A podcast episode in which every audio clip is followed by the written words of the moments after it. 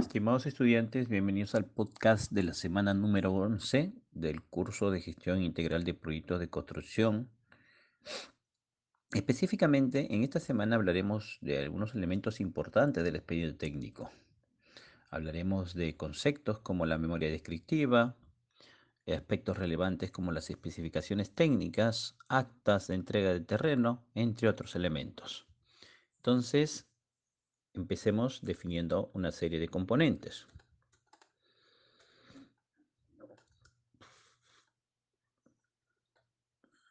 En primer lugar, tenemos que tener el concepto de un expediente técnico. Eh, ¿Qué características tiene un expediente técnico bien elaborado? Un expediente técnico, por lo general, debe tener diversos elementos. Ojo, no solamente se acompaña la documentación técnica que presentó el consultor, sino también debe haber algunos elementos del orden legal que se desarrollaron en el proceso de licitación. Es por eso que la base de licitación es un componente que debe ir en el expediente técnico de obra, a fin de, determinar si se está de alguna manera cumpliendo con los requisitos que se desarrolló en el proceso de selección.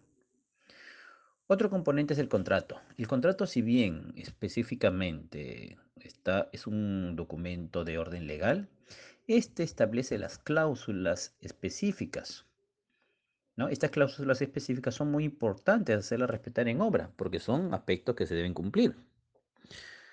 Otro, el estudio de suelos. El estudio de suelos es un, es un informe ¿no? de, del orden técnico muy importante, que establece elementos eh, relevantes como la cohesión, el ángulo de fricción. Esto específicamente te servirá para determinar la capacidad portante de los suelos. Otro elemento es la memoria descriptiva, que compone el, expediente técnico, la memoria descriptiva, un documento eh, que está desarrollado con aspectos generales de la obra. Aquí claramente se establece el objetivo en la memoria descriptiva. Se establece el valor de la obra, el plazo de ejecución, entre otros. Especificaciones técnicas. Especificaciones técnicas, como su mismo nombre lo señala, se escribe con un lenguaje netamente técnico. En la especificación técnica se determinará eh, las características de cada partida, la, su unidad de pago propiamente, entre otros. Luego tenemos eh, eh, los planos. Los planos son la documentación más importante en un expediente. Sin los planos no se podría ejecutar adecuadamente. Los planos tienen muchos detalles. Tienen cuadros técnicos, tienen elementos gráficos, entre otros. Y eh, tenemos también documentos del orden económico.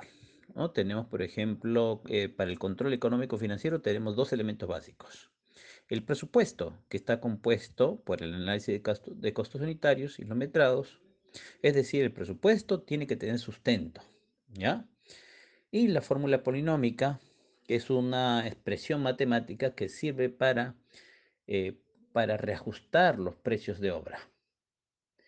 Entonces, estimados estudiantes, los invito a, eh, de alguna manera, analizar la problemática del desarrollo de un expediente técnico. ¿En qué se basan los problemas que se, que se, obtienen o que se, que se presentan para ejecutar una obra? El expediente técnico es un factor importante de ese error establecelo con investigación. Muchas gracias.